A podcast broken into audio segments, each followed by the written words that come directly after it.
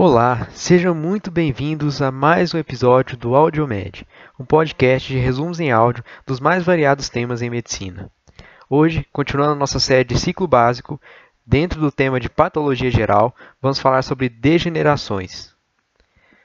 Degenerações são danos celulares causados por um acúmulo intracelular de alguma substância. Que tipo de substância? Essa substância que se acumula pode ser um componente celular normal, uma substância normal ou um pigmento. Quando é um componente celular normal, nós podemos estar falando de água, de proteínas, de lipídios e de carboidratos. Quando é uma substância anormal, essa pode ser endógena ou exógena. No caso da substância normal endógena, isso vai ocorrer quando acontece algum defeito na síntese ou no metabolismo dessa substância endógena, que se torna anormal. E por fim, temos os pigmentos, que nós vamos falar num, episódio posterior.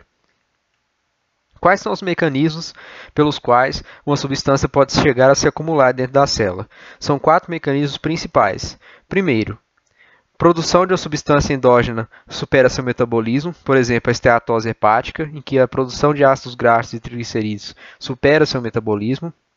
Segundo, quando há alguma mutação genética resultando em um dobramento anormal de uma proteína endógena, que assim se acumula. Terceiro, quando uma substância endógena normal se acumula devido a defeitos do seu metabolismo, sejam eles inatos ou adquiridos. E quarto, quando você tem uma substância que é exógena, ou seja, para a qual o corpo não possui meios de degradação.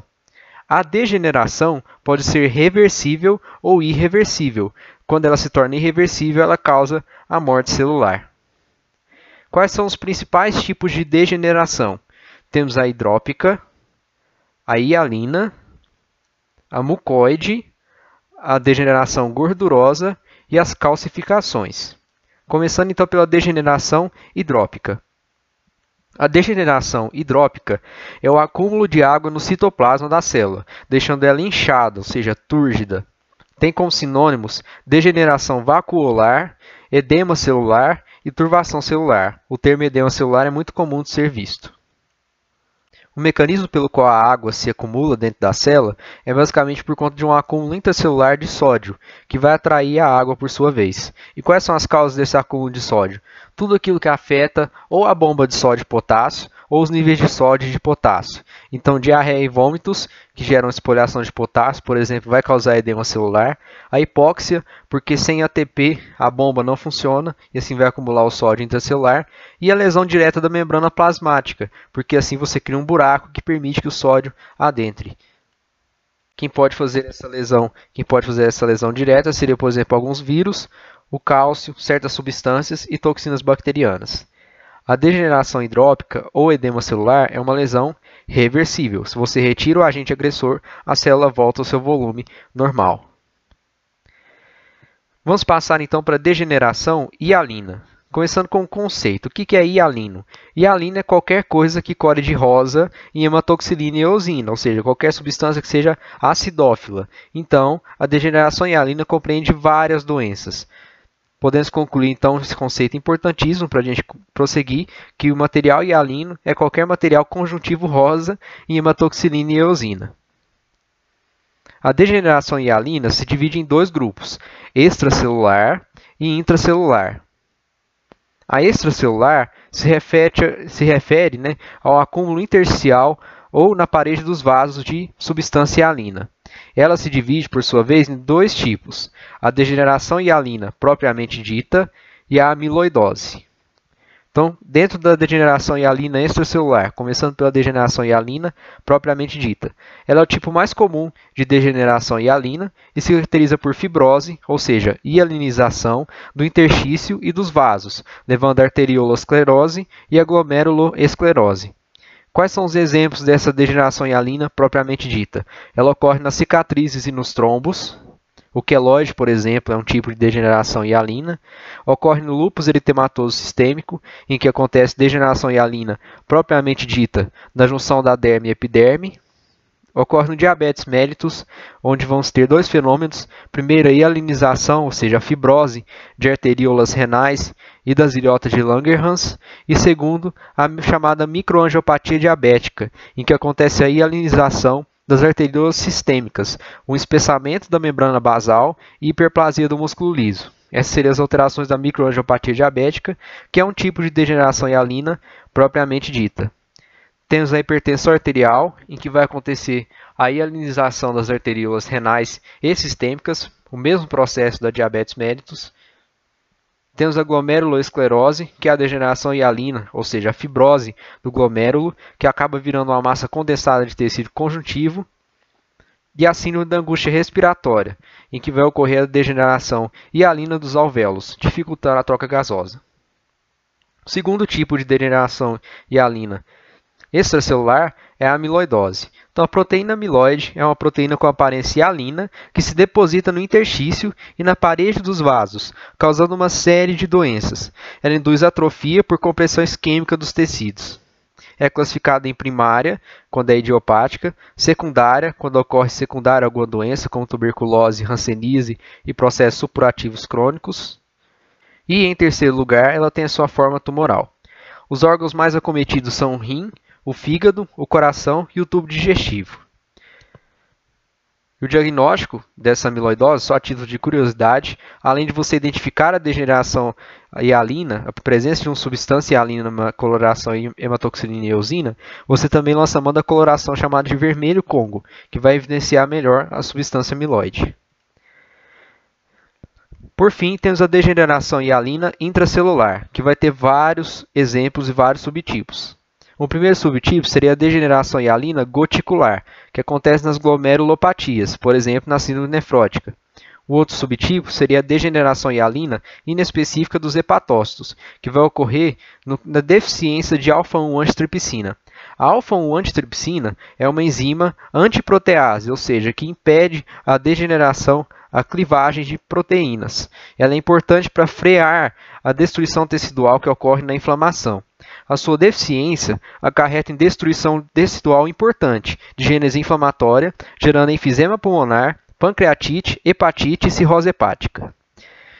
Além desses dois tipos, temos vários tipos que são cunhados com epônimos, que são clássicos da patologia, como por exemplo os corpúsculos de Russell, que são anticorpos precipitados dentro de plasmócitos, significando um processo inflamatório crônico, ou seja, um achado inespecífico os corpúsculos de Consilman Rocha Lima, que aparecem nas hepatites virais, são na verdade marcadores de hepatócitos mortos. Os corpúsculos de Mallory, que também aparecem nos hepatócitos mortos, mas sendo específico da cirrose hepática. A degeneração hialina de Crook, que ocorre nas células hipofisárias produtoras de ACTH, levando à síndrome de Cushing. E a degeneração hialina séria de Zenker, em que ocorre a coagulação de proteínas citoplasmáticas. Acontece nos músculos esqueléticos, que perdem sua estriação e ficam hialinos. Ocorre no choque anafilático, na febre tifoide e na difteria. Finalizamos a degeneração hialina, vamos entrar agora na degeneração mucoide. A degeneração mucoide é o acúmulo de muco intra ou extracelular, e ela se divide quando ela ocorre em células produtoras de muco e quando ela ocorre no interstício. Quando ela ocorre em células produtoras de muco, esse muco acumulado vai se acumular não só dentro da célula, mas também na superfície da célula, escorrendo para o meio externo. Nós chamamos isso de, adivinhe, catarro, ou seja, a inflamação catarral nada mais é do que um acúmulo de muco intra e intercelular que ocorre quando o tecido mucoide produz muco em excesso, o que é típico de resfriados, por exemplo, mas também de algumas doenças. A degeneração mucoide, por exemplo, também ocorre em certos tumores, no estômago, no intestino e no ovário. E quando você pega esse tumor e vai fazer a avaliação macroscópica, eles se apresentam mucoides, ou seja, com aspecto gelatinoso. E essa degeneração mucoide pode ocorrer também no interstício, e aí significando já o depósito de mucopolissacarídeos no tecido conjuntivo. Isso acontece nos discos intervertebrais, nos meniscos, nas válvulas cardíacas e no subendocárdio nas doenças da artrite reumatoide, na febre reumática e no lúpus, ou seja, em colagenoses, basicamente. Temos então a degeneração gordurosa, que é o acúmulo de lipídios intra e intercelular. Nós temos vários subtipos, sendo eles a esteatose, as doenças de depósito, a aterosclerose e as hiperlipidemias ou hiperlipemias. Começando pela esteatose. A esteatose é o principal tipo de degeneração gordurosa e se refere ao acúmulo patológico de gordura intracelular em células que não armazenam gordura normalmente.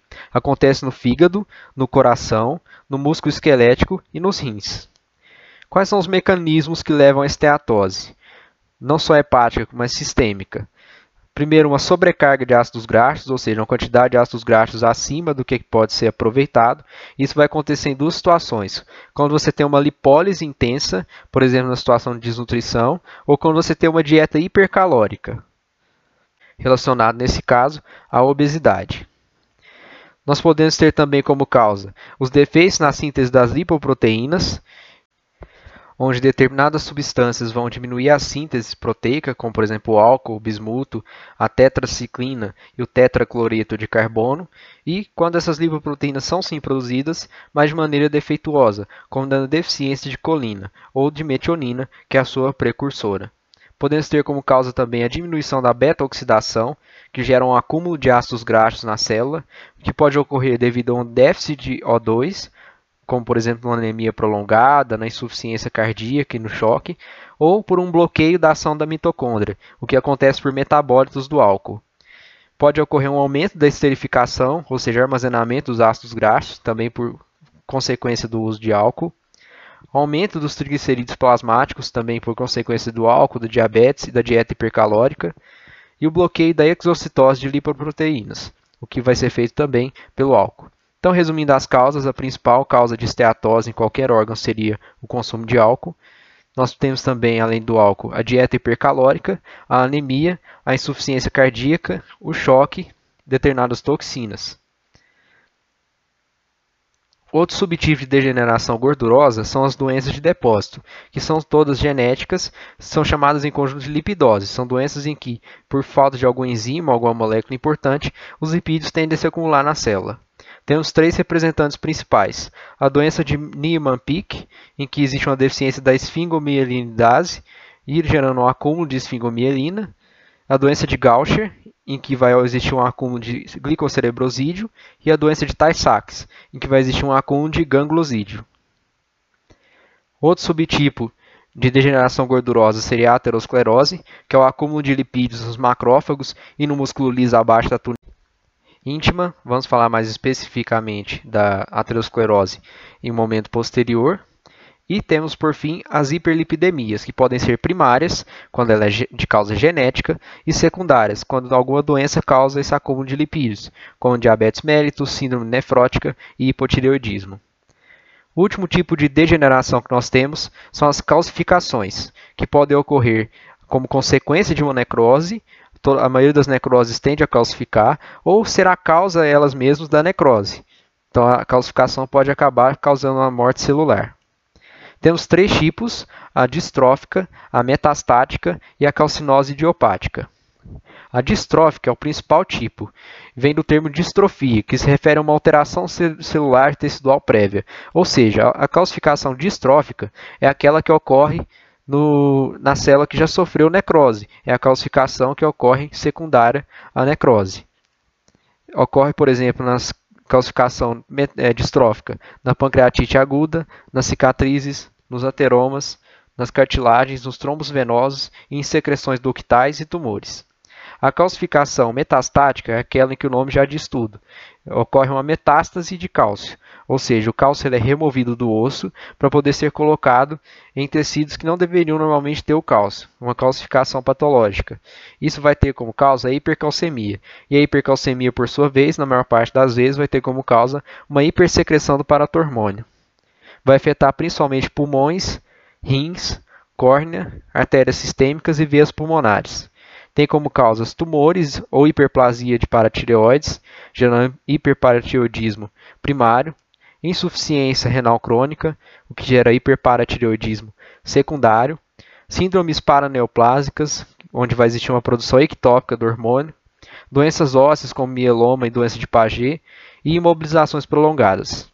Por fim, temos a calcinose idiopática, em que vai ocorrer múltiplas calcificações, geralmente na pele, sem lesão prévia e com níveis séricos normais de cálcio e de fosfato. Ou seja, ela é idiopática, realmente não se sabe o que causa. Bom, pessoal, hoje era isso. Mais uma aula muito teórica e de ciclo básico. Espero que vocês tenham gostado. Muito obrigado e até, até mais.